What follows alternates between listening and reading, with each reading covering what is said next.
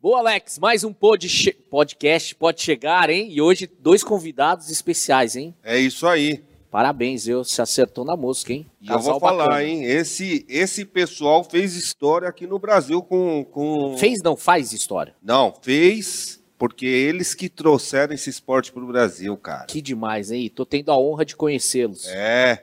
Que demais, hein, Hoje, Alex? hoje nossos convidados aí, Sérgio e Fernanda. Obrigado, Fernanda, Da Sérgio, Show. pela presença de vocês. Eu sei que vocês se organizaram para vir participar. Muito obrigado em nome de toda a nossa produção aí. Vai ser prazer ter esse bate-papo gostoso com vocês. Eu que agradeço o convite e estamos aqui. Como eu disse, nós somos apaixonados pelo drift, né? Então, o que for para falar de drift, estaremos aí. É isso aí. Eu agradeço também, né, o convite. E tamo aí, vamos falar do, do que tiver que falar aí. Então, a gente, a, a gente queria entender aí, né, como é que foi é, essa, esse início aí do, do, da, da paixão de vocês pelo drift antes, né? Antes de vir para o Brasil, como é que foi isso? É, então, é, drift eu já conheço há um bom tempo. Morei 14 anos no Japão, na terra lá, né? E pratico drift desde 1999, né? Quando começou, tudo sei lá, apareceu. Lá 99 exato não, mas acho que eu andei a primeira vez em, no, no primeira vez no ano 2000. E tinha muita gente que, que andava já, eu, eu ia junto, pô, gostei, falei, meu, assim que der vou comprar, comprar um carro. E foi quando eu comprei o primeiro carro, fui na montanha a primeira vez, foi onde a gente ap- aprendeu, todo brasileiro aprende na montanha no Japão, né? E aí eu comecei a praticar, né, no Japão. E alguns anos depois eu conheci a Fernanda lá. Não tinha nem ideia de trazer esse esporte para cá, de, de trazer um carro para cá. Eu vou falar para você que essa ideia aí partiu foi dela, viu? Ela que começou essa, essa ideia, vamos levar um carro também, né? A gente tinha visto que a, a SPL tinha trazido primeiro para cá, né? Eles trouxeram os carros para cá. Ah, se eles levaram, vamos, vamos achar o caminho, vamos dar um jeito de levar também, né? E aí a gente trouxe o esporte para o Brasil em 2008. Então, mas aí você conheceu a Fernanda e a Fernanda também já andava. Como é que é essa história aí, Fernanda? Não, eu não pratico. Eu sempre fiquei lá no carona, muitas noites na montanha, e, e o drift é exatamente isso, é, é aquilo que eu falo. É, não é falado, né? O drift hoje em, hoje em dia a gente fala muito de drift, tem muita rede social, todo mundo fala muita coisa, mas a gente é da época em que o drift ele é mostrado, porque o drift é isso aí mesmo, é na pista. Ele é emoção, é você sentir aquilo que está ali, né? Essa adrenalina. Então, a partir do momento que você vai, você vê, você anda junto, é, é um bichinho que pica, você se contamina, não cura. Olha só, não cura mais, viu? E, e, e aí, vocês se conheceram, rolou essa paixão por carro e um pelo outro, né? E aí, desde lá, só praticando e gastando dinheiro, porque gasta muito, né, Sérgio? Puxa, eu gastei muito dinheiro com drift, hein? É, muito né? dinheiro. O drift eu falo que é um. Não tem fim. Você fala, ó, o carro tá bom? Não, não tá. Sempre você tem alguma coisinha para colocar. É. Então não tem fim. É trabalhar o mês inteiro na fábrica, pagar as contas que sobrar e investir no carro. Foi por muito tempo isso aí, viu? Então, aí, aí a trajetória lá no Japão foi de 2000 até 2008, né? Que vocês foram aí, é, que você foi treinando, vamos dizer assim, aprendendo drift. Conheceu a Fernanda pelo, pelo caminho. E aí, em 2008, vocês resolveram retornar para o Brasil e trazer um carro. É isso? Isso aí. Isso aí, em 2008 a gente, na verdade a gente retornou um pouquinho antes, aí a gente abriu a Drift Show, né, tiramos o radar, a Drift Show é uma importadora, e aí a gente importou os primeiros quatro carros de drift. E aí começamos aqui, a fazer O os que, que vocês trouxeram nesses esses quatro carros aí? Foram dois S14, Dois a S14. picape Skyline e um S13. Uma picape Skyline. hein? Olha aí. Né? Nessa época vocês já estavam inventando lá, né? É, por aí. inventando. E aí a gente trouxe esses quatro carros e aí a gente começou com um show aqui, né? Porque mesmo porque ainda não era possível demonstrar, né, um campeonato porque pela quantidade de carros, a quantidade de praticantes, né? Na época que a gente chegou aqui, de pilotos, a gente tinha quatro carros, mas de pilotos tinha o Sérgio, o Didi, depois veio o Flávio, então assim, não, não tinha a quantidade de pilotos. Então, é, aquilo que eu falo, come, o começo foi o drift ainda é duro, mas o começo foi mais ainda. Você pensa que a gente chegava aqui, como que você não tinha YouTube? Sim. E o D1, que no Japão, o drift ele é muito tímido, né? O, o circo principal no Japão, naquela época era o D1. E no Japão, o drift ele não é, não, não se passa na televisão. Não, por exemplo, vai ter uma etapa do D1, não tem outdoor na rua, não tem propaganda na TV dizendo quando vai ser a etapa, né? Ele não, não, não é um esporte, naquela época, não era tão apoiado assim no Japão. Era muito pela revista, né? É, isso aí. E, aí nas revi e ainda revista especializada. É. Não é igual você pega aqui, às vezes, é, categorias do automobilismo colocam anúncio, por exemplo, numa Veja. Então, às vezes, você não é um, um público do automobilismo, mas você lê a Veja, você vê uma propaganda. No Japão não há isso. É só Sim. se você já é do mundo do automobilismo, do, ca do carro e de peças, que você vai acabar sabendo que tem. Então, tinha muito pouca mídia do que era o D1. Então, como que você explicava? Igual a gente ia, né? A gente fez bastante coisa no interior de São Paulo. E, ah, chegou Drift Show, Drift Show. Aí tinha gente que perguntava, mas é banda? Entende? Era como que você ia explicar? E como que você explicava que aquilo que o piloto estava fazendo, aquela trajetória que ele percorria, aquela conduta, que aquilo lá não era sorte? Que ele treinava aquilo lá, né? Porque drift, diferentemente de, é, das manobras radicais, a gente não tem nada contra as manobras. Aliás, lá em Brasília tem os melhores manobreiros do Brasil, o Múcio, o Panteles, todo o pessoal de lá que acabou migrando para o drift, que, nossa, abraçou a gente com todo o carinho do mundo, se predis, né, estavam super predispostos a aprender sobre, sobre o esporte e migraram da manobra radical para o drift. Mas é, o drift ele é um esporte exatamente por causa disso. Ele tem como ser repassado, né? Você pode aprender e ele pode ser aperfeiçoado. Então a gente teve amigos que demorou dois anos para fazer uma única curva. Mas de tanto ele insistir, de tanto ele treinar, ele conseguiu fazer. Como qualquer outro esporte, você talvez não seja o campeão, porque você não tem o dom para aquilo. Mas se você tanto treinar, vai sair aquele movimento. Então o drift é o esporte exatamente por causa disso. Ele não está ali na sorte. A conduta que, que ocorre ali dentro daquele percurso ali, aquilo lá tudo é pura técnica. E quanto mais ele treina, melhor ele fica ali. Então era muito difícil. Tudo isso que eu estou falando para vocês, quando eu falo tudo isso, vocês já imaginam na cabeça de vocês o drift, os circuitos e tudo mais. Quando a gente chegou, eu falava tudo isso, só que a pessoa não tinha um referencial. Nunca Sim. tinha visto? É. Não tem nem como imaginar, né? Era muito, muito e não loucura. tinha ainda os filmes pra você falar, ó, sabe aquele filme que tem a cena É, tal, que acontece Você tinha o Velozes e Furiosos, porque o Tokyo Drift saiu em 2006, ou foi 5 Seis, ainda, acho que é aí. 6.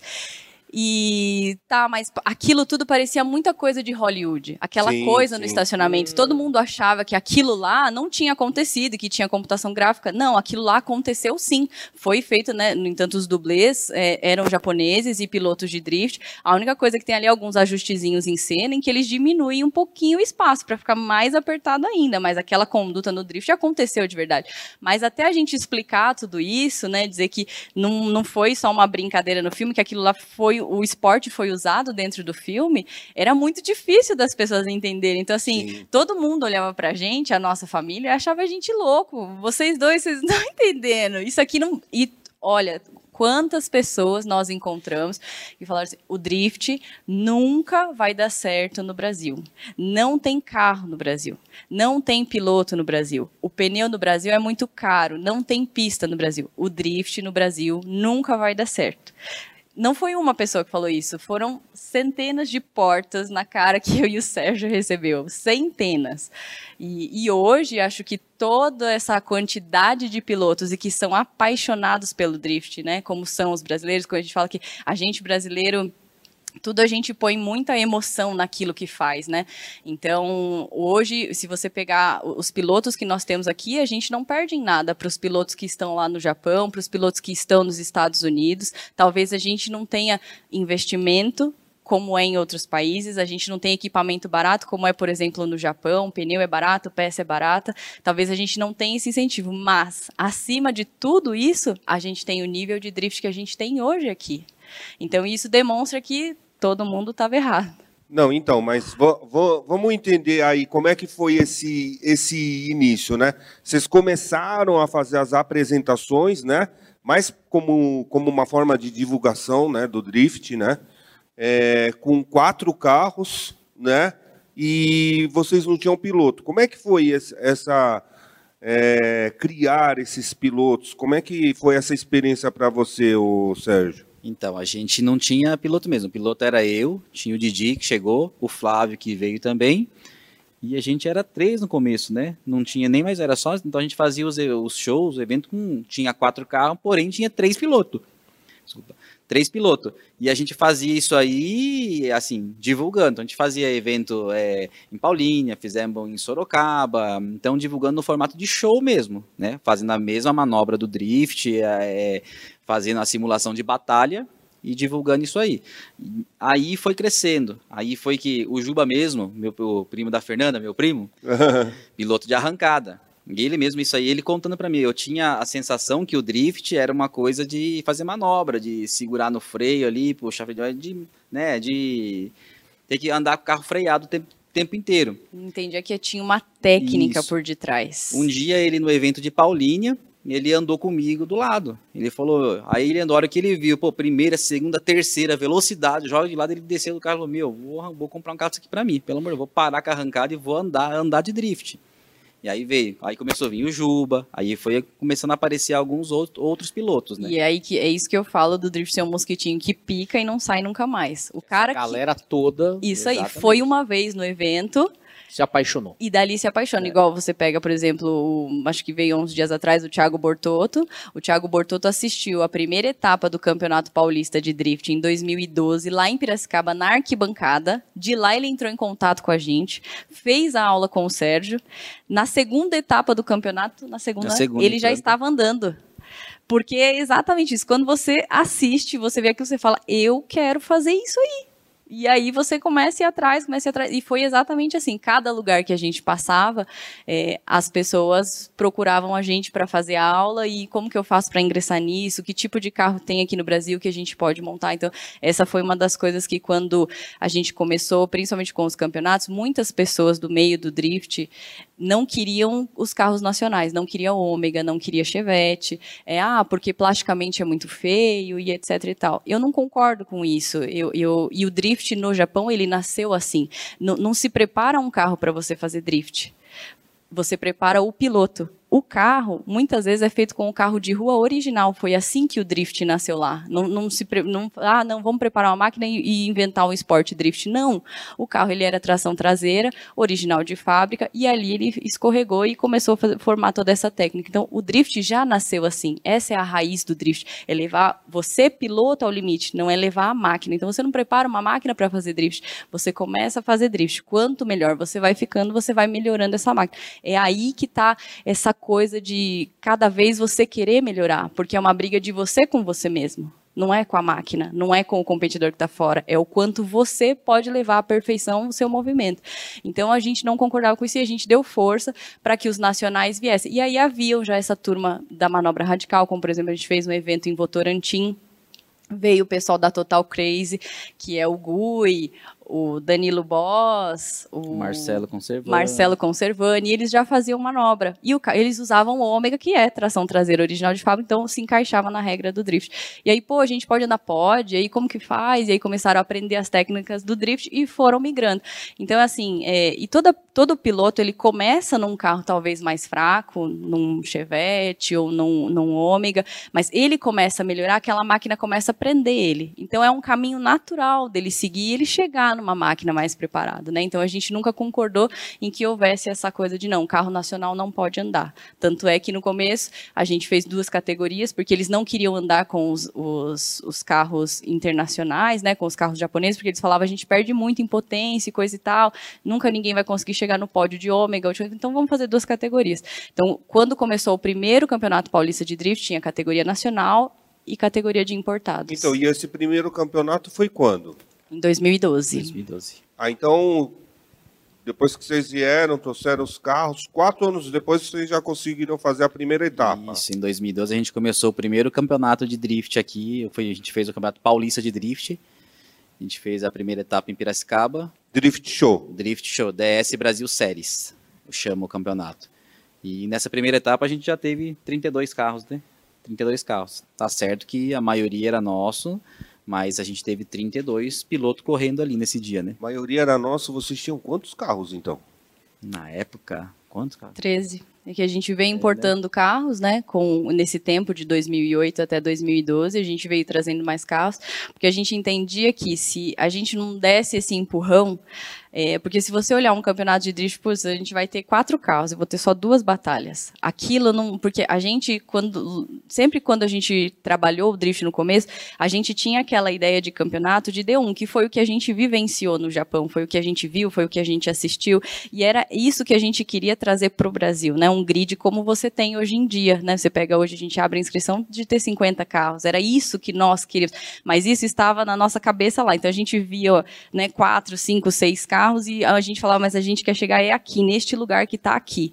E a gente entendia que só seria possível se nós trouxéssemos mais carros porque aqui as coisas é, ainda eram muito difíceis, tinha muita coisa que precisava ser adaptada. Hoje você tem a receita das BMWs pronta, a gente já sabe o que dá certo. Na nossa época tinha coisa que não dava, às vezes ficava meio quadrado, o carro ficava meio amarrado, então foi desenvolvendo peça. A parte de suspensão, que é uma parte importantíssima para o drift, talvez até mais importante do que a parte de motor. Hoje você tem a, as fábricas aqui no Brasil, hoje já fabricam já naquela medida, na, na, na dureza né, que o drift precisa precisa.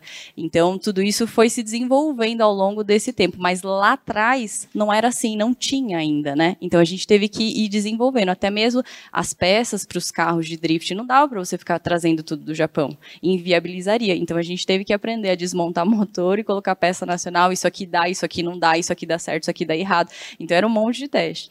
Só que a gente entendia que se a gente esperasse todo mundo montar o seu carro e vir para o campeonato, isso tudo demoraria muito. E a gente precisava dar um choque de realidade, das pessoas verem um grid cheio, entender como é a competição, entender como é o campeonato, para talvez aquilo lá dar um pontapé para a categoria ir para algum lugar. Né? A gente sabia que o show não levava a lugar nenhum. Né? Ele era só um, uma sementinha. Então a gente foi importando mais carros e aí no campeonato muitas pessoas andaram com nossos carros, por exemplo, o Diego Riga, Diego Riga andou com um dos nossos carros, o Didi, todo mundo que ia chegando do Japão, vem cá, você pilota, então vamos andar. E para encher o grid, precisava ter bastante para que as pessoas pegando, pudessem começar a entender. A pegando esses amigos nossos que vinham do Japão, falava, tá aqui, vamos andar, né? Então, para a gente poder encher esse grid. E aí a gente poder mostrar o que, que era um campeonato de drift, o que, que era o drift de verdade, a batalha em si. Muita gente perguntava, é quem chega primeiro? Não, não é quem chega primeiro é um conjunto de coisas, né? É, é, velocidade, ângulo, perfeição, o show, a fumaça, tudo isso aí, né? Então até o pessoal entender. Hoje já está bem difundido já, né? Mas naquele começo foi muito difícil. Para vocês da Drift Show, quanto tempo demorou para o negócio financeiramente começar a equilibrar? Quanto tempo demorou? Você tem ideia disso? Ainda não equilibrou. Ainda não equilibrou. Vocês ainda investem Sim. nesse projeto. É. E hoje eu posso falar para você que, assim, é, tirando os dos circos grandes aí de Fórmula Drift, do D1, mesmo lá no Japão, e é isso que a gente estava conversando, é, o Drift ele é muito maior do que o D1. O Drift é muito maior do que a Fórmula Drift é o lifestyle, é, é, essa cultura do drift, né? Que foi o Japão que exportou essa cultura. Você pega mesmo o Velozes e Furiosos, ele não retratou o D1. Ele não queria mostrar um piloto profissional, um boxe profissional, um... não. É, é, essa cultura, essa rede, essa cultura que forma essa rede de negócios que esses, esses grandes circos estão apoiados em cima disso. Então, hoje, é, o que você tem no mundo de centenas de milhares de praticantes são essas pessoas que vivem pro drift. Os que vivem de drift são alguns. É igual a gente estava conversando, a gente fez um evento lá em, em registro, esse último, no sábado. A gente nunca tinha feito, olha, 12 anos de 10 anos de evento, a gente nunca fez um, um, evento em que choveu o dia todinho. Lá nesse dia choveu o dia todo. Não parou um minuto, porque normalmente quando chovia a gente dá uma paradinha, então aí aproveita para almoçar, faz umas coisas, dá uma arrumadinha na pista e depois a gente retorna. Lá em registro foi chuva do começo ao fim. E aí não tinha como, eles iam ter que andar na pista. Tudo bem fazer drift na pista, no molhado, na neve, não tem problema. Só que pra gente que tá operando a pista é muito duro. Você pensa, tava frio. Eu fiquei molhada da cabeça até os pés. Eu fiquei o dia todinho assim com a meia, o pé, e tava frio, entende? Falo, olha, gostar de drift, você ganhando dinheiro é uma coisa, agora gostar de drift igual a gente estava lá é só para quem ama muito mesmo, entende? E que essa, exatamente essa rede que move o drift, né? São essas pessoas que estão ali, que investem o dinheiro e que têm o sonho, são essas pessoas que levam o drift nas costas, né? O cara que está lá no Japão, a moçada que está lá, toda a nossa, nossa solidariedade, porque nós também somos assim, como apaixonados e investe dinheiro nisso para estar tá ali naquele momento. E assim, às vezes você vem, o carro quebra, acontece um monte de coisa no meio da semana, você vira à noite, chega lá, toma aquele monte de chuva, mas é uma curva bem feita, linda, um, um, uma batalha maravilhosa, porta com porta, pronto, você já esqueceu tudo. É, mas é, é a gente sabe que, assim, para todo começo é muito difícil, né? Mas é, é legal vocês contarem essa história, né? Porque ela faz parte, né?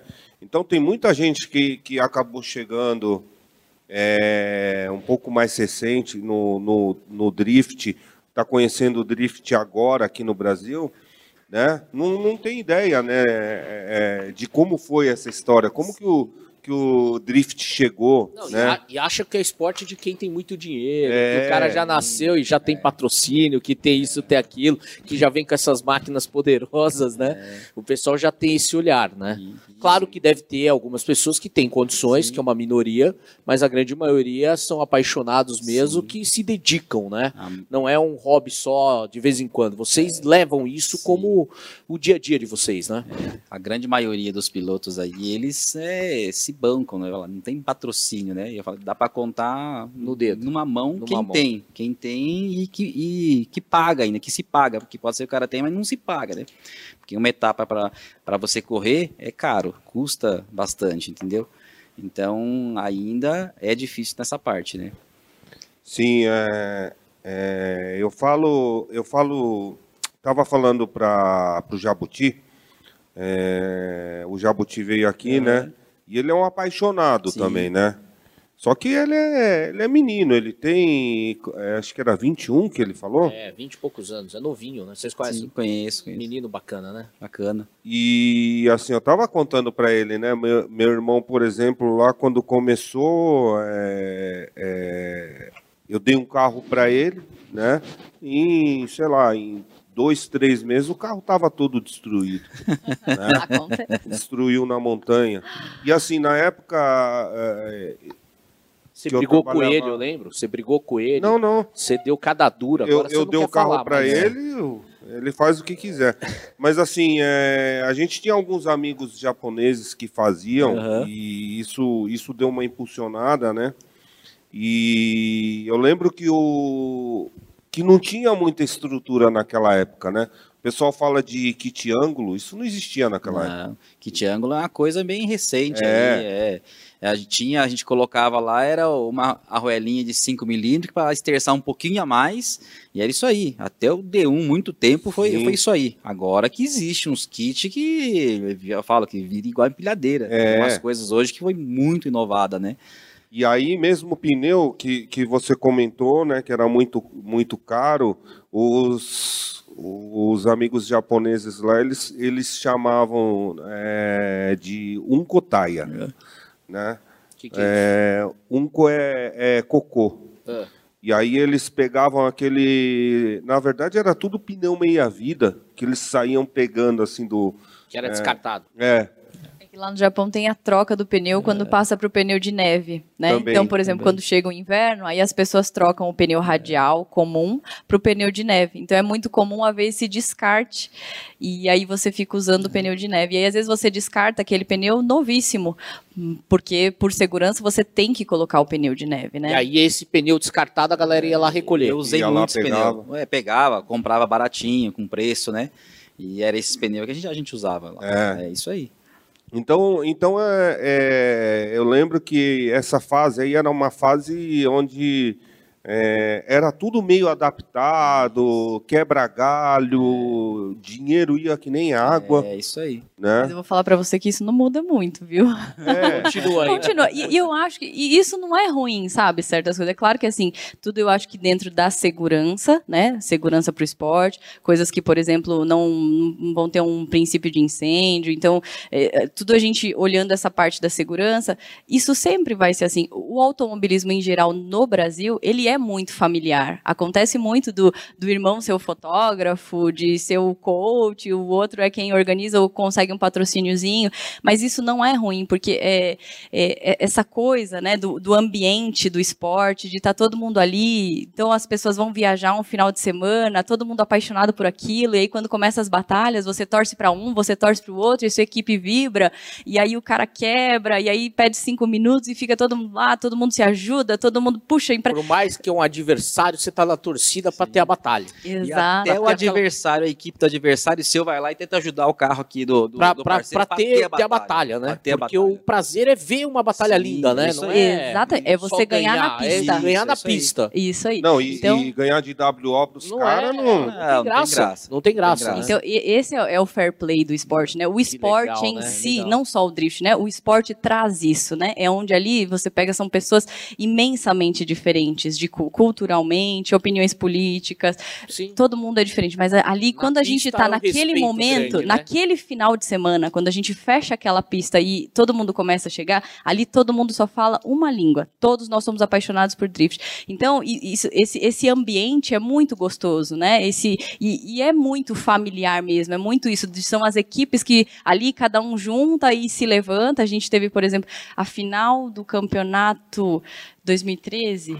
Não lembro agora quando foi, que foi no Extreme Motorsports. A final foi entre o JJ e, E o o Hélio Fausto de Brasília. E o carro do Elinho quebrou. O que que era? O carro, o carro da linha não. Acho que a embreagem, aconteceu alguma coisa. Só que ele, Isso, não, ele não- só dava pra. Não conseguia largar. Só largar. Só que o carro andava, mas Ah, não, não saía, acho que de primeira. Ele tinha que sair de segundo, uma coisa assim, tinha que sair Tinha- empurrado. Alguém tinha que dar um empurrãozinho no carro. E aí a gente empurrou, veio um monte de gente, todo mundo empurrou porque ele na queria que largada. tivesse a A batalha. batalha. E Entendeu? aí E- todo mundo veio, empurrou ali, ele largou. E no fim E ele ganhou. Ainda ganhou. Ele ganhou do JJ e Entendeu? foi campeão paulista naquele ano. E empurrado. E todo mundo veio, e não, vamos empurrar. E ele vai largar. E a gente empurrou o carro dele, e ele largou e ele foi campeão. Então, assim, é, são coisas que só, só o esporte proporciona, só o esporte consegue trazer essa interação, essa união, fazer com que a gente fale todo mundo a mesma língua, né? Então, é- essa coisa do ser meio que improvisado, isso aí não é ruim, porque eu acho que se todo mundo tivesse tudo, é, patrocínio, box maravilhoso, isso e aquilo, é, toda essa paixão, todo esse tesão pelo esporte acabaria. E, e o dia que isso acabar, você não pisa mais na pista. Porque é um final de semana que você deixa de passar com a sua família, é um final de semana que você gasta um monte de dinheiro, é um final de semana que se não tiver chuva, normalmente o sol é escaldante. E você passa lá das seis da manhã até as 8 horas da noite, de pé, naquele sol, correndo, cheio de lasquinha de pneu no seu rosto, você fica todo sujo. Então, assim, se você não amar muito, você não, Não não, vai estar ali dentro. É, eu não sei se foi 2000 e... Acho que 2016, mais ou menos. A gente fez um fez uma websérie, inclusive a gente conta a sua história. É, e a gente gravou em registro com o Danilo, JJ, Bortoto, tava esse povo todo lá. O Diego Iga era muito novinho, ele tinha um, um Z dourado. E a gente sabe, meu, o calor que é lá em registro, meu Deus do céu. E é engraçado, porque todos os lugares que a gente vai, igual por exemplo, você pega Piracicaba, bem no verão, meu Deus, é 39 graus. Aí a gente foi pra Birigui, a gente pensou que já tinha pego É, todo o calor do mundo. Você tá É aberto muito ali, você quente. Tá louco, né? É Meu, o sol, sol direto. rachando. Ali registro é quente, mas a gente achava que lá era mais, mais- mais quente. Mas quando a gente foi pra Birigui, 23 de dezembro foi, né? Meu, ali fala pra você, o sol não vinha de cima, acho que não, acho que tava vindo de baixo, não é possível. É. Até a sola do sapato derretia. Ah, Era mu- nunca a gente um e, a, e a gente fica, né, dentro da pista mesmo. Então é É um calor quente. que sobe do asfalto ali, é uma Tem loucura. que gostar muito, viu? É, Gostar né? Bastante, Você bastante. é muito assim, louco. E como é que vocês, pra vocês do Drift, olhar, por exemplo, um parque de diversão que tem uma apresentação, vocês devem Já viram lá do Beto Carreiro? O que, que vocês acham do show ali?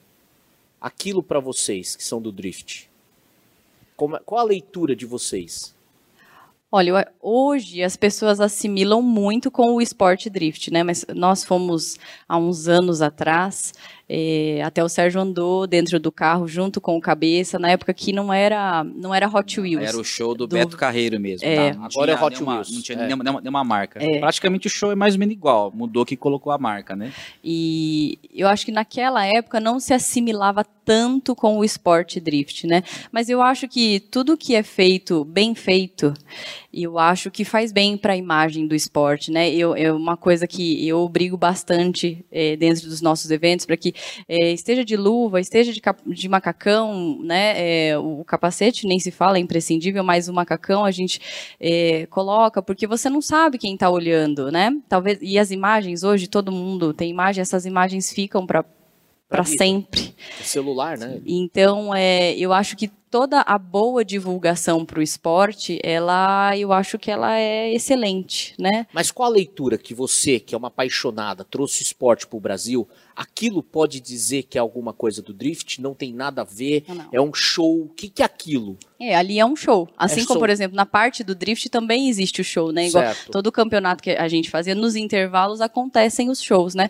Os shows são, são coisas que eles treinam, igual o Sérgio às vezes fazia, de entrar pela. Eles estavam na conduta de drift e o Sérgio pular pela janela. Então são coisas que a gente faz ali um formatinho pequeno, combina aquele tipo de coisa, né? Mas não, não, não é a técnica levada ao limite. E acho que a grande beleza do drift é o piloto, né? A sua técnica ser levada ao limite, ao limite, porque você pensa, é, o limite da perfeição ele é muito próximo do maior erro. Você rodar no drift é nota zero, mas o maior ângulo seu ele é um vizinho de ser o, o que você passou e você rodou. Então ele ele tá ali, ó, bem naquele local e você acertar este local sempre duas, três, quatro, cinco, seis vezes, é aí é que onde a gente começa a tirar o chapéu para você. Então é, é, é o limite, é, é você ser levado ao limite mesmo, você como piloto, né? É estar ali na linha, né? É porque você Correr ali na que- linha, né?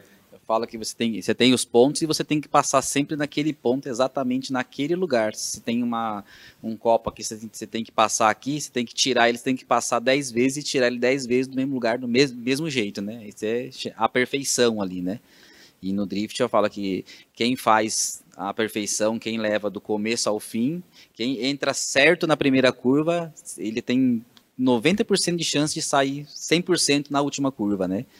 Então é essa linha que tem que seguir, né?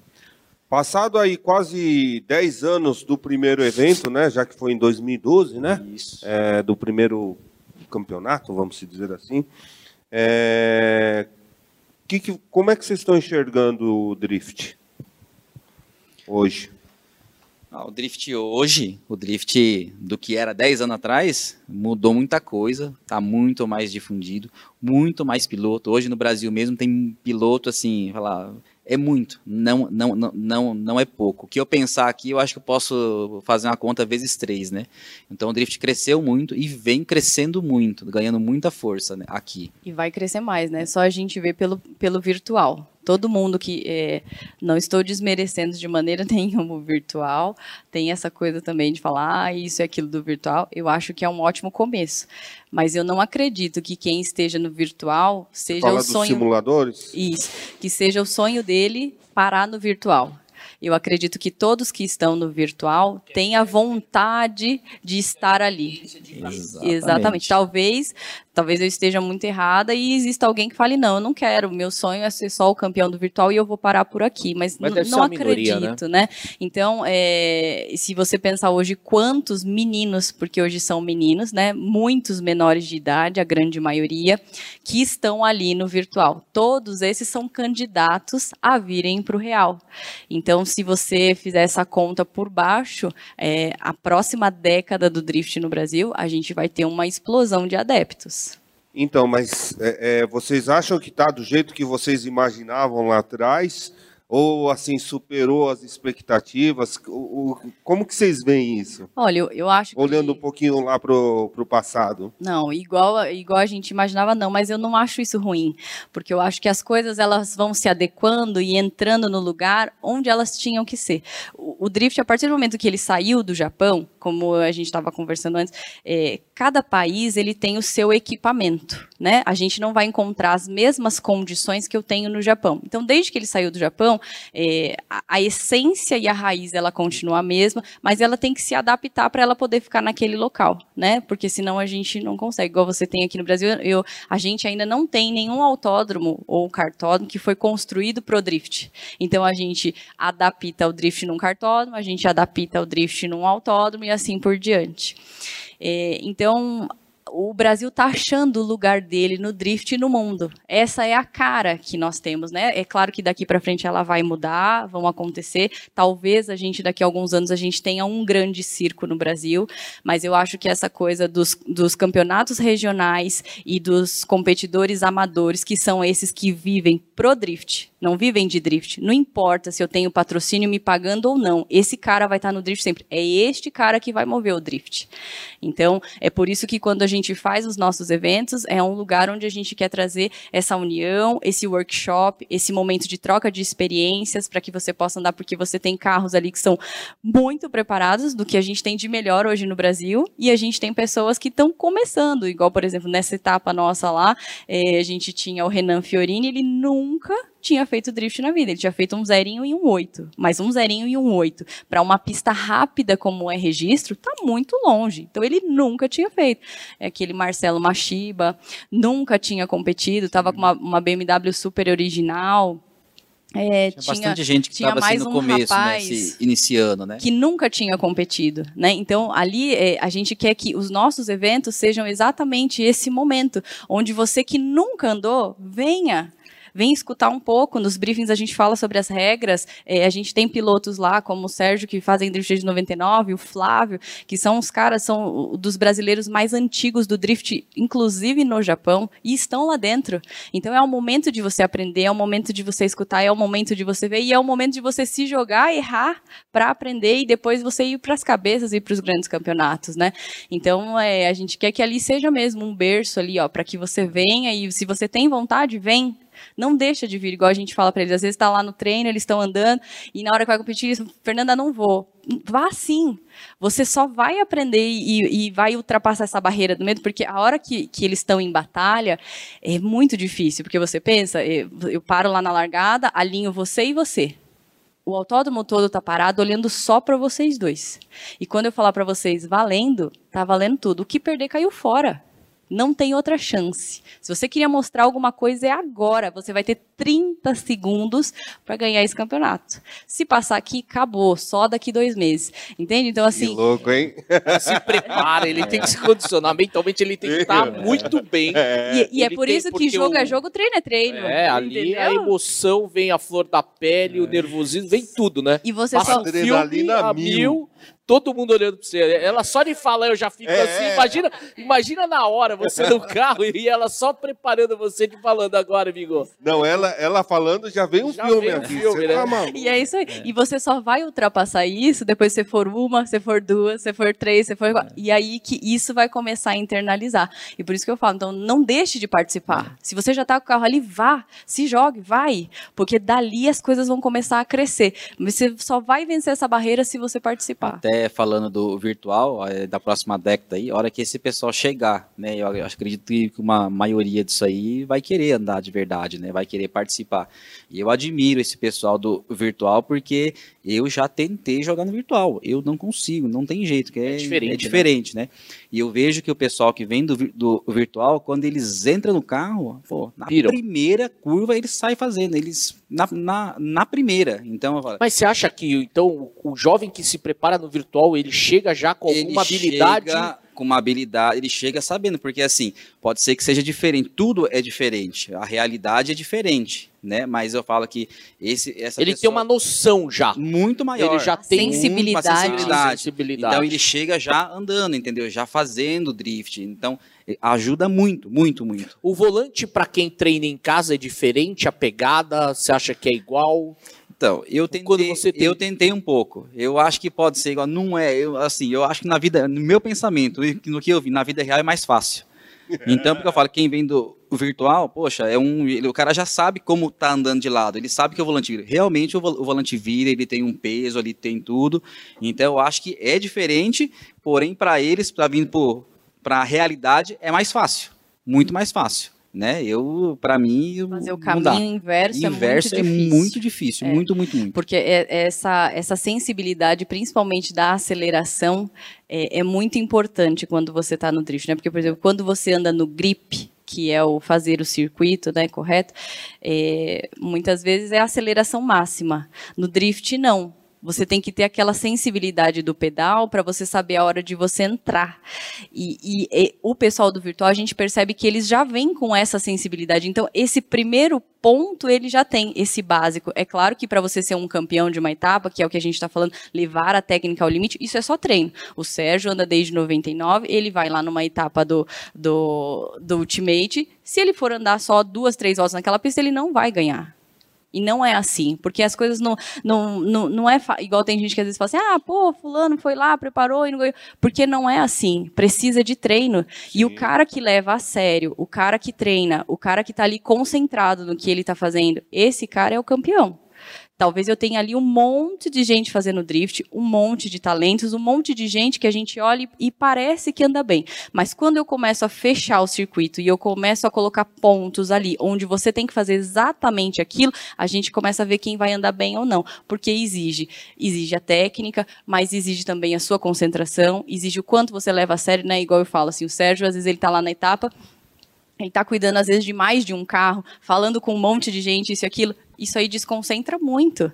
O cara correto é o cara que está ali, né? E se você pega hoje os caras que são os campeões, você pega mesmo um cabeça da vida, que o cabeça já tá velhinho, né? Cabeça, cabeça ele vai assistir, já tá velhinho, que ele é da nossa turma, é dos é. velhinhos, já tá velhinho, mas o cabeça é um cara que tem muita concentração, que leva muito a sério, né? Então isso faz diferença. Você pega o Diego Riga mesmo, o Diego Riga ele é um, um garoto muito concentrado. Você pega Thiago Romano, que é lá de trás da nossa época. Thiago Romano era um cara que, ó, falta três carros ainda para você. Ele estava dentro do Zeto, de macacão, capacete, luva, segurando no volante. Um calor enorme. Você pensa no interior de São Paulo, esses calor. Tiago, desce um pouco do carro. Pode ficar aqui, ó se concentrando, porque é, é igual o Sérgio fala, a, a, pista a gente não precisa enxergar. A pista para o piloto de drift está na cabeça dele. Ele sabe onde ele vai engatar a primeira, segunda, terceira, onde ele vai pôr embreagem, se vai pôr freio de mão ou se ele vai no freio de pé. Está na cabeça dele. Isso aí, essa conduta que ele vai ter no circuito está aqui. Não está naquele momento, ele não vai pensar naquele momento se ele vai colocar a marcha ou não, se ele vai reduzir sabe, ou não. Né? Ele já sabe a rota tá automático. Já tá no... E é esse hábito, né, esse poder desse hábito é que torna a sua conduta muito mais eficiente em relação ao, ao seu oponente. E talvez ali, nesses é um microsegundos, você vai ganhar. Bom, agora ah, vocês falaram de, de Brasil aí. Quero entrar num, num, num lance polêmico. É, Drift Japão é nada?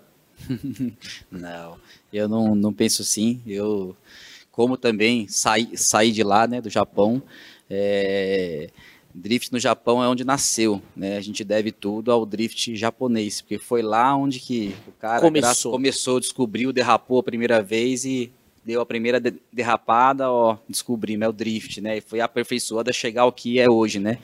Eu sou da época lá do Kazama, lá do Taniguchi, daqueles caras, e, meu, sou apaixonado por lá. Eu acho, assim, que o drift americano hoje, em evento em si, é, pelo show que o americano, o americano pegar a bolinha de gude, ele torna um show, né? Eu acho que lá nos Estados Unidos é não tem comparação. Eles fazem um show, é diferente, né? E o drift japonês, ele é o drift mais da técnica, né?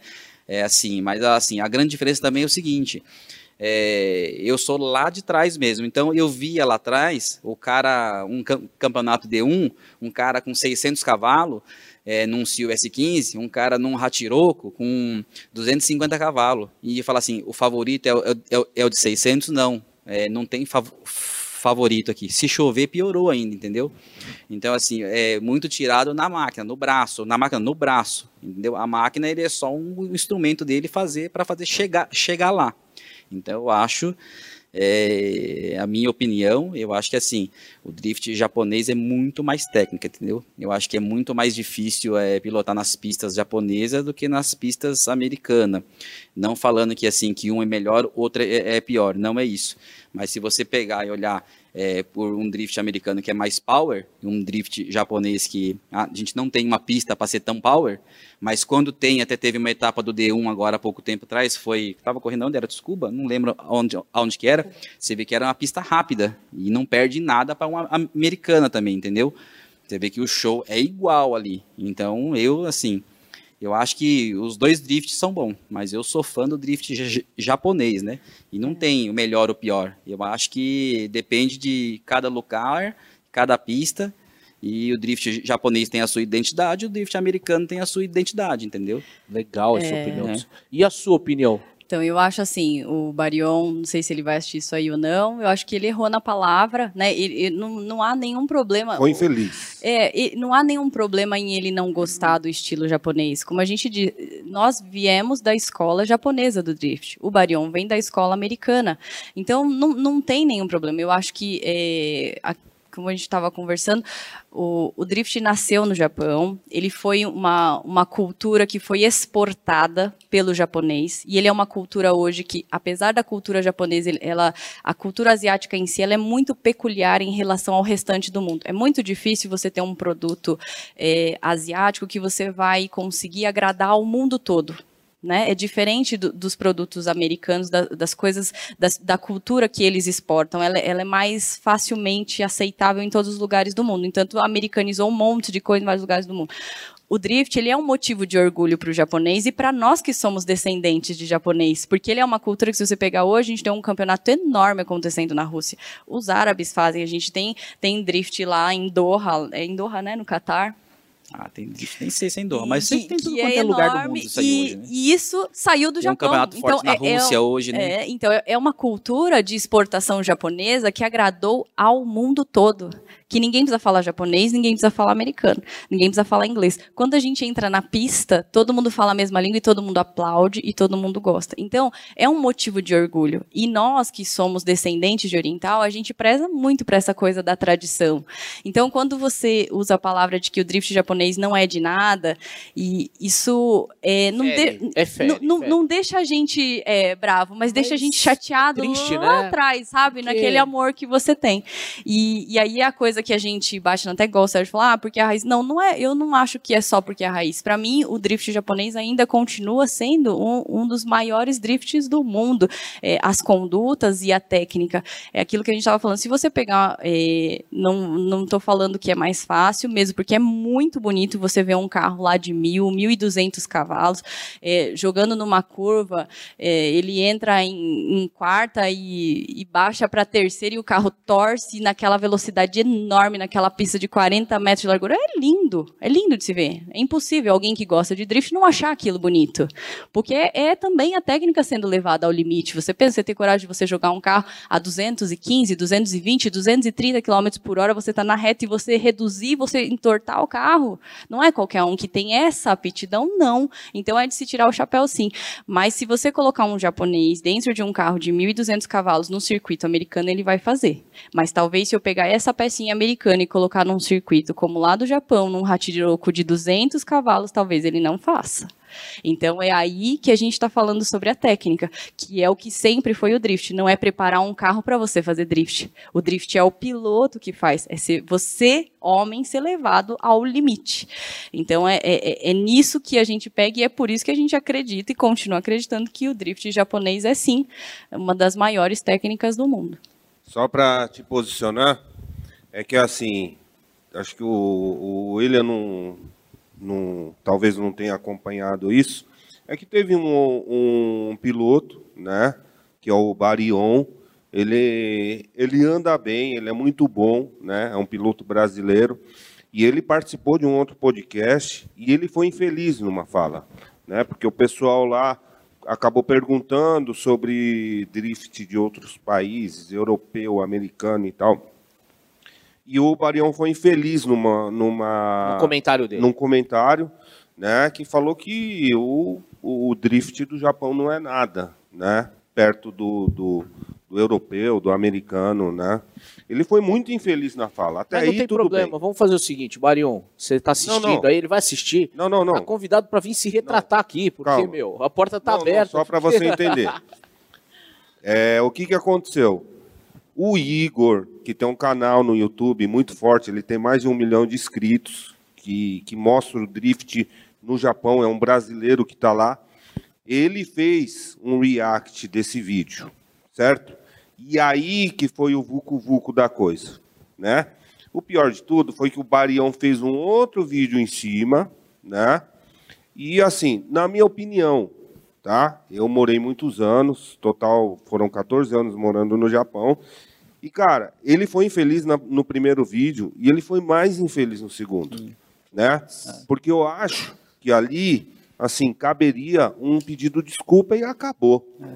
Certo? Ficou pior. Então, assim, ele foi querer justificar uma coisa que Mas não. eu, eu, eu acho assim, é que se ele pensa dessa forma, talvez. é, talvez não. Eu acho assim que se ele pensa assim, ele não tem que pedir desculpa, você concorda? Eu, Não. não, eu, eu acho. tu- É. E tá tudo bem, entende? E é aquilo que eu tô falando.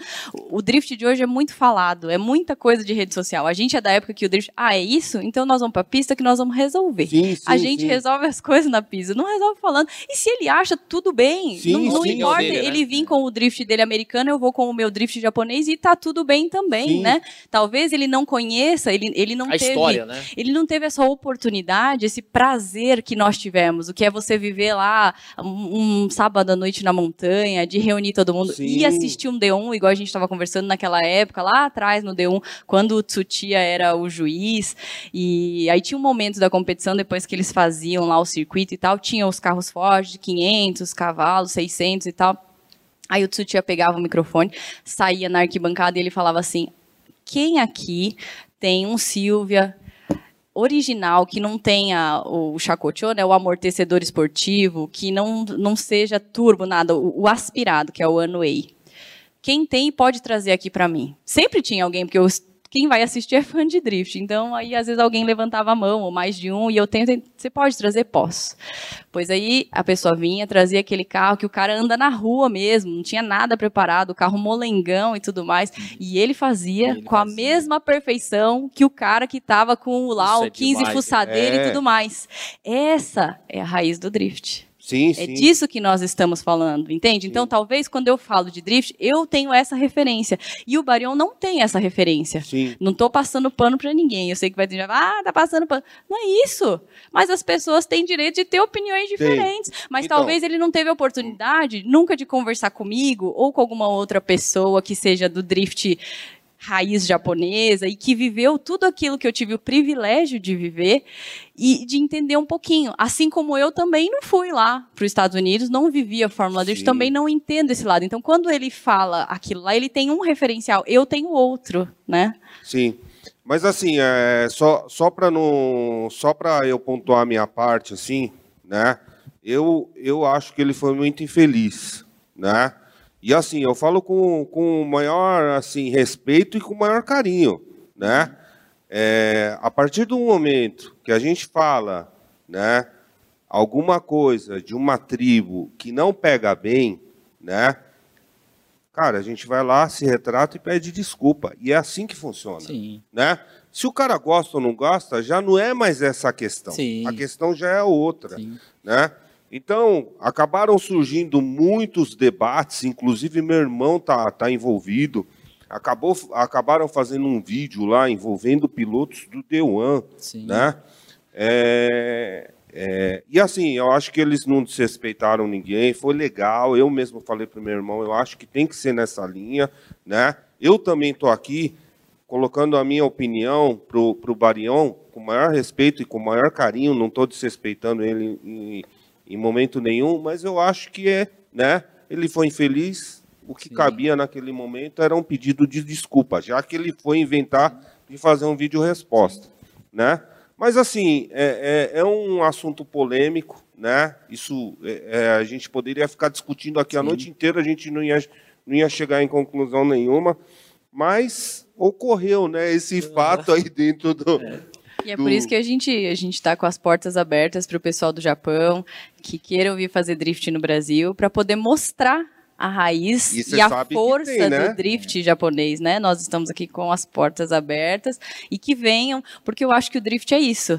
É, é menos fala, e mais pista. É, é isso, isso que é o legal, né? Menos isso fala, é legal, mais né? pista. Mostrar é. o show. Eu quero ir lá ver, você vai me levar. Você falou, você Cara, a gente prometeu que... para mim e pro Maurício que ia levar nós. E a gente é que nem criança quando Ó, você promete pra criança que vai dar um presente tem que cumprir. Primeiro eu vou dar o pirulito para vocês acalmarem, Sim. mas assim, mas assim, eu falei com o Juba inclusive esses é. dias, antes da gente é. combinar, eu tava falando com o Juba, eu falei, ô Juba, eu preciso e aí, meu, e aí, né? Porque ele tá com, com o Gakko lá, né? Drift Gakko. Ele falou assim: pô, cara, o bicho tá pegando aqui, deixa acalmar um pouco, você vai vir aí, traz o pessoal. O Juba falou, viu? É, eu só tô vendo, você só fala. Juba, tá devendo. O Juba vai assistir, com é, certeza, né? Mas vocês estão convidados para ir, ir lá no evento nosso também, dia 12 e 13 de setembro. Aonde que vai ser? Registro. Registro. Registro. A segunda, é. a segunda etapa nossa. Registro já é uma pernada um pouquinho a mais, hein? Mas não tem problema. Eu vou de carona, eu não estou é. preocupado. Você que vai dirigir. Já vamos fazendo drift na, vai, na, na estrada do café. Eu, eu tô que nem ela. Eu vou de passageiro do lado, eu vou curtindo. Eu tô que nem. É, Fernanda.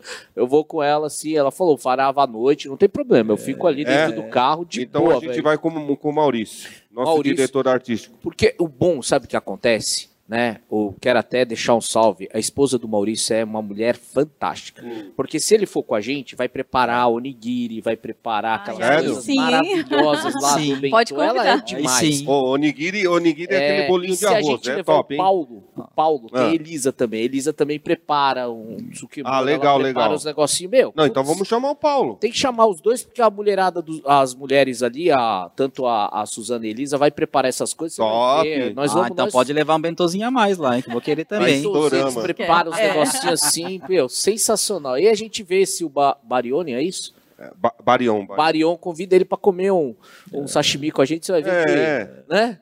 Não, e a gente Toma podia, uma cerveja, já resolve tudo. Aqui, é, né? também. Ô, ô, Fernanda, mas eu queria entender, depois desses mais de 10 anos de história aí, entre amor de Sérgio e amor de carro, você aprendeu a fazer drift ou não? Você faz ou não? Olha, você acredita que eu nunca, nunca tentei, viu? Eu nunca fui lá, mas é que Sério? A gente, quando a gente loca as pistas, a gente prepara o evento, parece que não, mas é, é muita uma, semana antes do evento, já a gente já fica sem dormir. É, é, muita responsabilidade. Igual, por exemplo, quando eu convido os pilotos, a gente vai abrir uma pista, é, eu convido eles para que eles possam, naquele momento, estar tá ali de lazer e tudo mais. Então, eu, eu tenho que dar toda a segurança para que eles não estejam em um ambiente de risco. Então, enquanto a etapa está acontecendo, você pensa, é aquele monte de gente, aqueles Cabeça pilotos tá mil. a mil, né? Depois que acaba, você dá aquela, né? Teve até umas imagens que saiu por aí que eu tava chorando no final, mas é porque você, é, desde uma semana antes, você fica tanto sem dormir de, ó, oh, eu preciso fazer isso, preciso fazer aquilo, fulano vou colocar em lugar, tem o pessoal da imprensa que vai, e eles adoram ficar atravessando a pista, e aí você fala, meu, não atravesse, você faz um briefing, você explica, mas mesmo assim, chega na hora, muitos não te obedecem, ah, o piloto quer levar um carona, ah, não pode nesse momento, ou pode nesse, ah, mas quero levar uma criança, mas não pode a criança, mas não pode isso, e, e você tem sido segurança, então, assim, eu falo assim que naquele momento todos eles viram adolescentes. Então você pensa 50. Ó, dois crianças aqui, ó. Você pensa 50 meninos de 15 anos motorizados, com um carro na mão, fazendo drift. Meu Deus, você não está entendendo. Tem que ter alguém adulto lá naquele momento, sou eu. Entendeu? Imagine se você estivesse fazendo. Ia ser mais uma. Ia dar, você já pensou? Porque, porque é isso mesmo. E você vê no final, por exemplo, as batalhas vão acontecendo, então os pilotos vão caindo fora e vai cada vez vai sobrando menos piloto, né? Vai afunilando. E cada um que vai terminando, ele e a sua equipe começam a ficar na beira da pista e aí todo mundo começa a torcer, porque sempre ah, tem dois lá e eu queria mais que esse ganhasse ou que aquele, e começam a formar as torcidas. E aí tá todo mundo com a adrenalina alta, que no final tá todo mundo gritando de tanto que a adrenalina sobe, mesmo para quem está assistindo. E é nesse momento que as pessoas, tanto quem pilota como quem assiste, começa a colocar a sua própria vida em risco. Aí eu quero uma imagem melhor e ele começa a chegar mais perto da pista. Quem está assistindo, se puder assistir Nossa. da beira da pista, ele quer ser o próprio cone humano. E aí nesse momento é você Esse que é tem que falar: sai daí! sai, você vai morrer, sai daí. E, e entende? E, tem muita gente. Ele não tem noção, porque ele acha que não vai acontecer, né? Ele acha que é. comigo não vai pegar nada. É, é. A, a, sua adrenalina tá muito em alta. É, Aí você começa noção, a fazer né? coisas que você perde noção, que talvez se você tivesse em outro momento você não faria. faria. Então precisa ter alguém são naquele momento. E, e, depois dos nossos momentos de lazer, a gente não vai pra pista. Então, assim, ainda não, não fui ainda. Não, eu tava mas assim, a hora, uma, uma, hora eu vou pegar, eu tenho certeza que eu vou colocar ela, vai sair fazendo. Certeza. Porque se você falar pra ela, me explica como que faz drift. Eu ela já que ela vai ser a melhor professora de drift. Não, ela fala Entendeu? com tanta propriedade é, que eu porque, falei. Porque, na verdade, a gente, o campeonato nosso sempre quem comandou foi ela. Ela comanda tudo, tudo, tudo, tudo, entendeu? Até, ter, Ó, eu, até, até teve esses dias atrás que até em casa. um piloto até falou assim: Meu, tava lá esperando para sair para ir para ir para pista e chegou uma mulher, não sabia quem era, né? Chegou uma mulher e falou assim: Ó, você vai aqui, só que tá meio molhado. Então você joga uma marcha aqui, abre um pouquinho, desvia aqui. Aí você abre a curva, baixa uma marcha, pisa aqui. Sabe tudo. Até ele falou: Nossa, meu, eu fiquei assustado. Ele falou: Me deu uma aula. eu vou não até é. falar agora para vocês que, que a gente tá nesse papo. Tô até agora mais à vontade de pedir desculpa. Quando eles chegaram, eu fui puxar a cadeira para ela sentar, que eu achei que ela vinha acompanhar, porque ele falou: Ó, vai vir o pessoal do Drift. Mas que tinha que ter feito diferente. Não é. E aí eu fiquei tão sem graça, eu não sabia onde enfiar a cara. Eu fui lá dentro. Eu demorei até pra vir aqui, que eu tava super sem graça. Mas eu não ia vir. O Sérgio não, falou. Aí eles falaram falei, que você tem que. E aí eu tô lá e ele pra mim, qual que é o nome dela? Eu falei, não sei, cara, eu não sei. Eu, eu perguntei, eu não sei nem o que eu falo. Porque eu vi ela conversando, quem manja pra caramba é ela. Eu tô até com vergonha. E ele começou a rir, porque eu tava ali, eu, eu até enfim debaixo da mesa, falei, mano, que vergonha. Eu cortei a mulher que vai falar.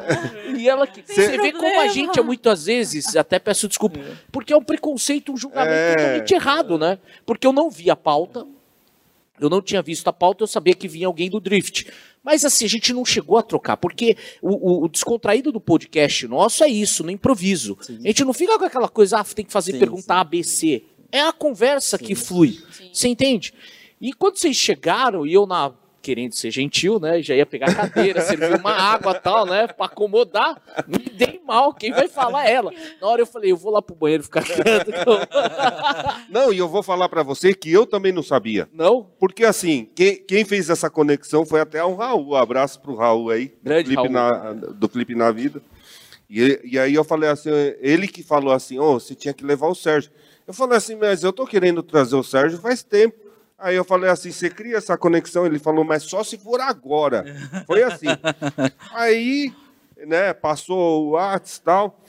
E aí ele falou assim, ó, você poderia fazer com o Sérgio e com a esposa dele. Eu falei, ah, tá bom, né? A gente fala um pouco de drift e um pouco de maquiagem, não tem problema. Olha, o machismo. a mulher detonou aqui. Isso é machismo, O Sérgio fica até quieto ali do lado. Ele fala, eu piloto, mas quem é, manja de falar é, mas é da organização não, não. e da estrutura... Eu tava escutando um pouquinho antes, vocês falando de coach ali, tudo. Eu falei, nossa, né? Tava falando pra ela, pra, pra ela ali fora, nossa, hoje em dia tudo tem coach, né? Coach é, é um negócio novo, no, né? Não, não existia isso aí, né? Tudo tem coach. Eu falei, nossa, você é meu coach, você é tudo meu, né? Porque eu não preciso de coach coach. É, e você já faz tudo isso aí pra mim. Não, mas ó, a Fernanda manja tudo, manja. hein? Ela não é porque é minha parabéns, esposa, não, parabéns, mas ela manja tudo. Eu fiquei admirado. O que ela, o que ela fala, ela, ela fala com propriedade. Ela, é. ela sabe o que tá falando. E não é isso. Eu acho que quando a gente gosta muito daquilo que a gente faz, né? A gente procura sempre estar tá melhorando. Então, todos esses anos andando ali do lado, igual nunca fiz drift, né? Mas você tá ali do lado, você tá sempre olhando o que, que ele tá fazendo. Sim, sim. Né? E, e olhar do lado de fora também, igual, por exemplo, essa é uma preocupação que a gente tem. Muitas vezes eu fico lá na largada, eu eu sei às vezes o que está acontecendo na pista e o piloto ele está dentro do carro, ele tem uma visão, mas ele sim, não tem sim. a mesma visão que eu tenho do lado de fora. Sim. Então acontece muito de eu passar certas coisas para eles. Olha, tal lugar, igual aquele dia que estava chovendo muito, né? É, a pista ali ela até tem uma certa drenagem, mas para a quantidade de chuva não estava sendo suficiente, então tinha algumas poças. Então a gente ali vai trocando sempre informação é, e eu sempre me preocupo com essa coisa que fique o mais seguro possível para que quem chegou lá, né, saia da mesma forma que, que chegou, né?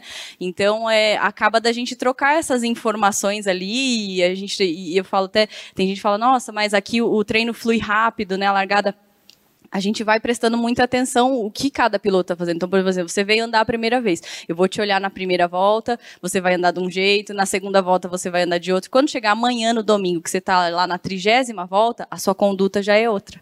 Agora eu já não preciso mais soltar o próximo carro tão espaçado de você, porque agora você já está mais confiante na pista. Então, tudo isso, isso é móvel, né? Porque o piloto ele chega lá numa condição. Quando passa para o domingo, né, que aí ele já andou um dia inteiro de drift naquele circuito, a conduta dele já é totalmente diferente. É, né? Então, é, é essa coisa a gente está ali a todo momento prestando atenção De em cada olho, um. né? O que, que eles estão A gente tem que entender pra gente soltar a fila ali, né? Então, ó, Sim. Sabe que anda, vai embora, vai embora. Sabe que ó, não dá pra andar em dois, tem que andar sozinho, então a gente se segura. Então você tem que estar de olho e saber o que a pessoa tá fazendo, né? Tem que entender um pouquinho né, É. do esporte para poder que isso aí flua com segurança e para que fique o show mais bonito e mais prazeroso para o piloto também, né? Então tem que essa, essa coisa, essa montagem da pista, essa assessoria de estar ali fechando, cercando tudo ali é, Sim. é uma grande responsabilidade. Pô, e hoje a Drift Show tem quantos carros? Pai, sempre eu faço essa, sempre faço essa pergunta pra mim mesmo, que às vezes nem eu sei. A gente tá com Mas 12. a Fernanda que sabe, mas 12? eu não sei. 12. Aí, ó, dá pra nós quatro ir e dá pra todo mundo andar. Sossegado, hein? Imagina nós quatro fazendo drift. Você prefere? Que tragédia. Aí então vai alugar carro em outro lugar. É. Aqui não. Imagina. Imagina. Cê é louco. Cê é louco. Te fazer uma pergunta. Você falou dessa garotada hoje, dos jovens, com muito respeito, né?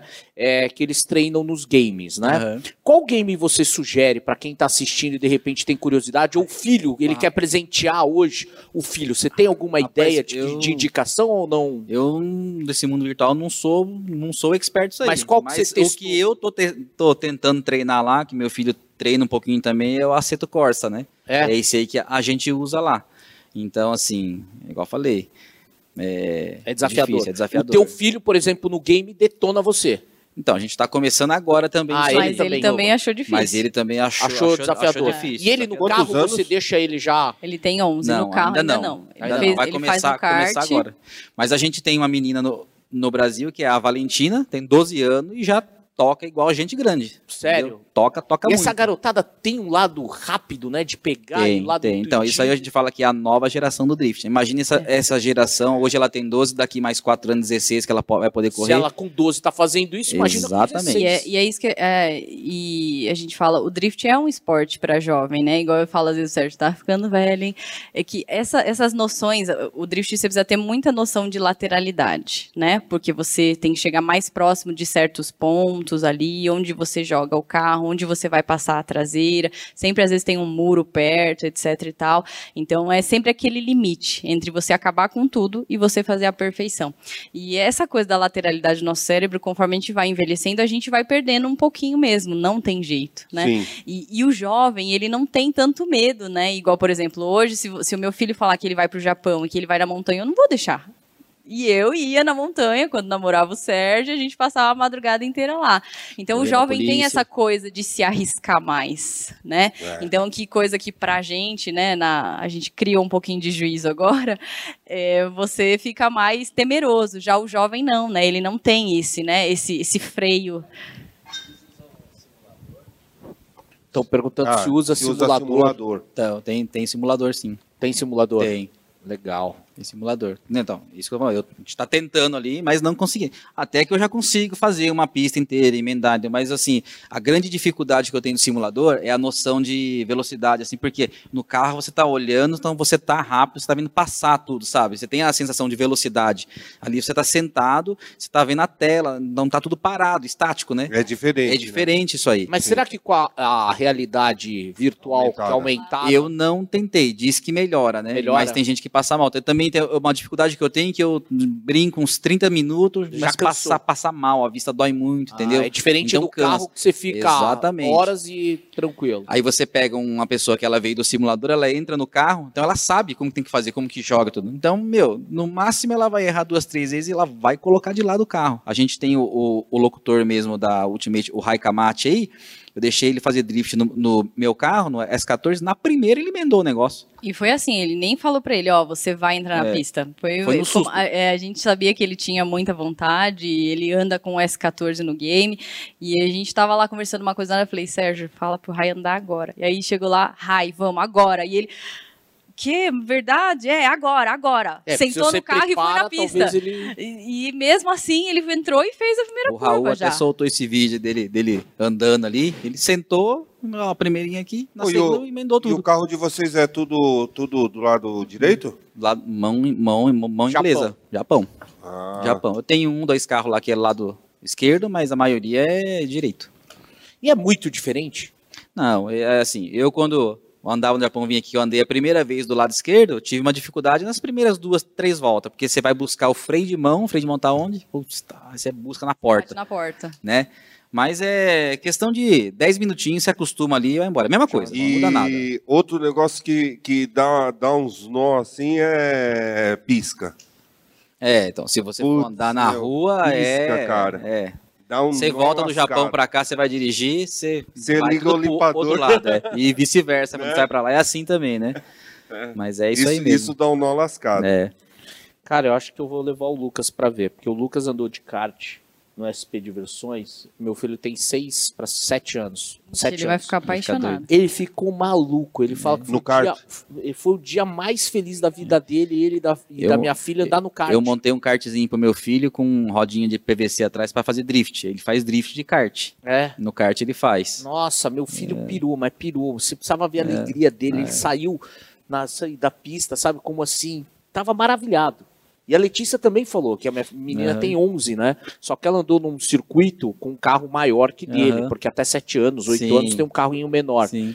Cara, eu Virou. não tinha ideia. É. Só que também é uma brincadeira que não dá pra você É. levar toda hora, né? Sim, sim, é sim. uma É uma brincadeira, brincadeira que que, já caro. começa, né? É. Mas é, é legal saber que tem esses simuladores, porque talvez seja uma alternativa, né? É. Sim. Belo presente aí, ó. Mas eu, eu vou falar pra você também, é que, é que agora eu não sei se, se tem mais. Tinha um indoor ali no ja, Jaguaré? Jaguaré. Jaguaré? Jaguaré. Cara, tinha um indoor grande ali. E, meu, lá também era legal. Eu fui uma vez, mesmo a gente, assim, adulto, cara, curte demais, meu. É, É. muito legal. Né? Jaguaré tem sim. Kart é legal. Acho que tem ainda ali. Será que ainda tem? Eu acho que ainda tem sim. E hoje, você que faz drift kart já não nem já virou uma coisa que não tem graça Não, pra na vocês. verdade, kart eu andei muito pouco. É? comecei no drift mesmo. Eu falei, Pegou pa- paixão já. É, meu É que esporte de automobilismo foi no drift direto, montanheiro mesmo. Falar pra você, eu sou da época lá da, da montanha. Às vezes eu fico, eu fico pensando hoje, né? Tem 40 anos já. Fico pensando, meu, lá atrás, quando eu comecei, 19 anos, eu ia, tinha dia, eu ia na quinta-feira, trabalhava à noite, só à noite, assim. Meu, eu saía, eu saía uma hora da, da manhã, pegava o carro e ia pra montanha sozinho. E fico pensando, meu, se acontece alguma coisa, Você não quem dormia que e Ninguém ia tava- ia saber. saber Você tava se eu lá. caio da montanha, se eu bato o carro, meu, lá em cima não pega telefone, nada, você, você É. sabe como é que é.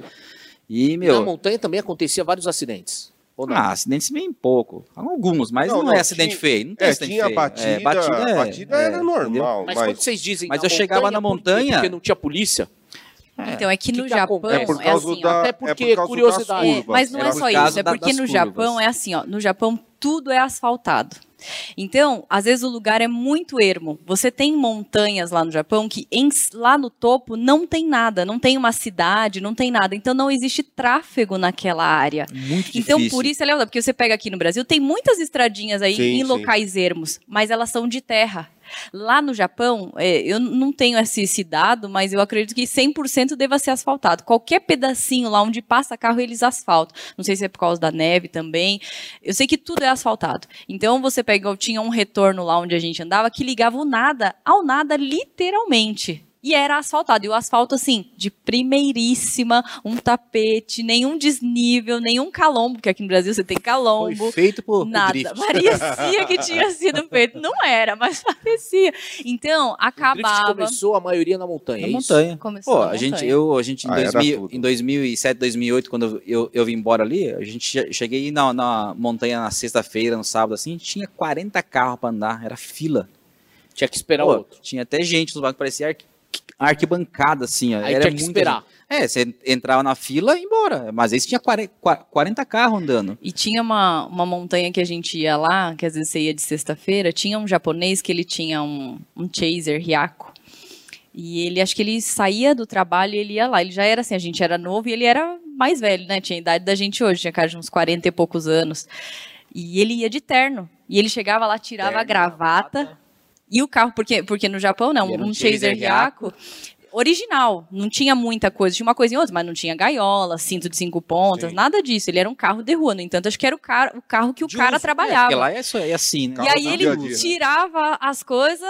Se trocava. Acendia e... um cigarro. Não, aí só ficava com a camisa, a calça, montava no carro e pá, pá, pá, e depois ia embora. Era prazeroso. Né? Era o hobby, era o hobby. É o, como, como chama, né? A, a, gente aqui vai tomar lá um drink às 5 um da café. tarde, era o, como chama? O happy hour. O happy hour dele era na montanha. Mas é, é, era bem Mas assim vocês mesmo. estavam em que província lá nessa época? Eu estava em Shigaken. Ah, Mas a gente andava em outras províncias é. também. A gente foi em montanha. Eu tinha uma montanha que a gente ia, que eu lembro, falei, cara, primeira vez que eu fui subir em estradinha, falei, meu, é impossível fazer drift nessa, nessa montanha. Não tem. Eu chegava lá em cima, eu tô, quando abria aquele negócio, uma pista, Falar, cara, como que tem? E você vê que era só o pedaço onde usava, que era duplicado e daquele jeito. Você fala, meu, não acredito. Você fala, meu. Aí você fica pensando, será que isso aqui foi feito, né, pro, pro, drift. pro drift mesmo, né? É, mas Porque olha... você, onde subia, você fala, não, aqui não, não tem condição. Não tem condição. Mas pois. chegava lá em cima, no topo, abria. Hoje a gente já criou responsabilidade, então assim, para quem está assistindo, a é. moçada nova, façam no local onde o ambiente é controlado para vocês, é aquilo que eu estou falando. É, a gente está lá e talvez quem esteja lá no evento não esteja prestando atenção nessas coisas que a gente está olhando, mas a gente está olhando todo mundo que está em volta. Às vezes, até um carona que o cara quer levar, talvez se ele, tem, se ele tiver epilepsia, se ele tiver um problema de labirintite, ele pode passar mal. Então, são todos esses cuidados que a gente olha, que a gente fala que aí o ambiente está controlado para você, né? Num, num local como esse, como é na montanha, ou como é aqui na rua no Brasil, que a gente sabe que tem alguns pilotos que andam. Não façam isso. É, se você ama e você gosta muito da velocidade, a primeira coisa que a gente, é, a gente aprende é que aquela máquina que a gente tanto ama pode tirar a nossa vida. Ou, às vezes, tirar a vida de uma outra pessoa e a nossa vida acaba da mesma forma. Né? A gente já Perfeito. teve um evento onde houve um acidente com um fotógrafo o fotógrafo, graças a Deus, não se machucou, não aconteceu nada, mas o piloto não conseguia nem descer de dentro do carro, porque ele pensava que ele tinha matado o cara. Ele não conseguia descer. A pressão dele caiu, ele não, não aconteceu nada com nenhum dos dois. Mas é o choque de você ver, você levantar uma pessoa do chão, aquilo é traumatizante, tanto para o piloto como para a pessoa. Então, assim, ah, não façam em, em, locais onde não é apropriado, um, um ambiente onde não está controlado, porque é uma coisa tão gostosa, é uma coisa tão bonita. E hoje existe tanta oportunidade de vocês andarem, então não façam. Eu sei que quando a gente é jovem, porque eu já tive 18 anos, fui acho que a mais irresponsável de todas e, mas não façam, não vale a pena. Eu só estou contando a história aqui, tá? Não, não, não é, não, é, não é para fazer. Não sigam viu? esse exemplo. Não, Lucas, e... meu filho, que ele vai assistir, você não vai fazer isso, viu? O meu também chama Lucas. É. Ah, não, e outra, é, mesmo no Japão, na, naquela época não tinha né, circuito para drift. A gente. Igual hoje não tinha, é, tinha poucos, né? A gente, que eu falo assim, eu e meu irmão, a gente morava em Mie, né? Que é uma província entre Nagoya e Osaka.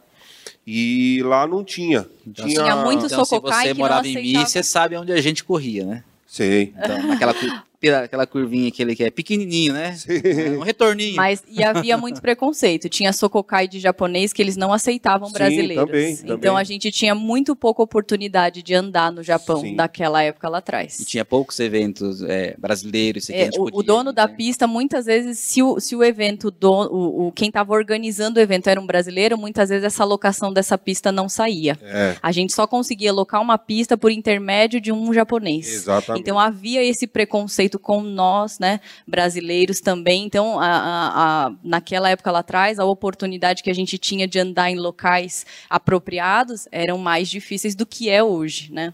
É isso aí.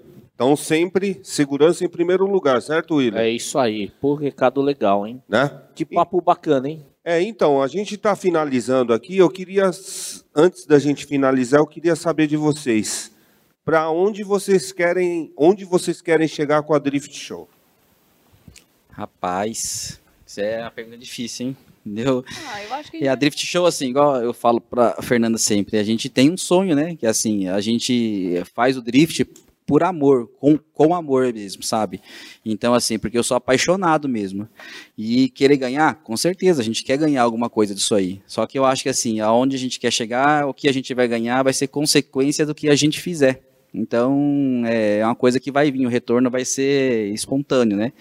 Eu quero chegar a ver esse esporte lá em cima, né? Então, assim, é, eu quero chegar no topo, eu quero, eu quero fazer a Drift Show é, é, grande, né? Então, a gente vem trabalhando para isso, para que seja consequência do trabalho, né? Dessa paixão que a gente tem, né? É isso aí, Fernanda? Quer complementar é, alguma não, coisa? Não, eu, eu acho já que a Drift Show já chegou onde a gente queria. Eu acho que só pelo, por a gente poder fazer isso que a gente tanto ama e você olhar lá para trás, quando a gente chegou e onde chegou o Drift hoje, eu fiz parte disso. Eu plantei essa semente. As pessoas lá na FASP, na Federação Paulista, a, a, o pessoal da Federação Mineira, o pessoal da CBA conhece a gente. De quando lá atrás, vixe, tá chegando o pessoal do Drift aí. O pessoal do Drift é o pessoal, a categoria que menos tinha dinheiro nesse país, não sei se ainda é, mas é. E a gente tava lá e levava os eventos e fazia com amor. Ali era só a gente, mais ninguém que levantava aquilo ali.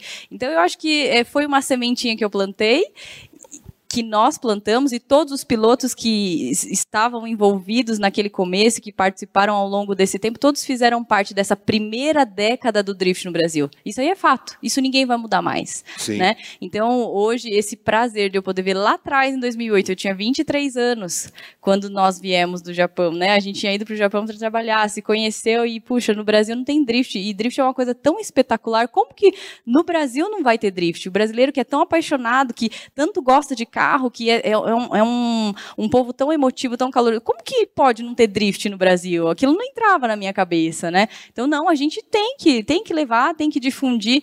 E olha, daquele trabalhinho que a gente começou, porque você pensa, naquela época a gente fazia evento com flyer, né? Era entrega de flyer mesmo. A gente fazia propaganda. Como que você vai fazer propaganda de drift em rádio? Sendo que as pessoas não sabiam o que é drift. Isso é muita loucura. Sim. Como você fala de drift se a pessoa não tem um referencial do que é drift?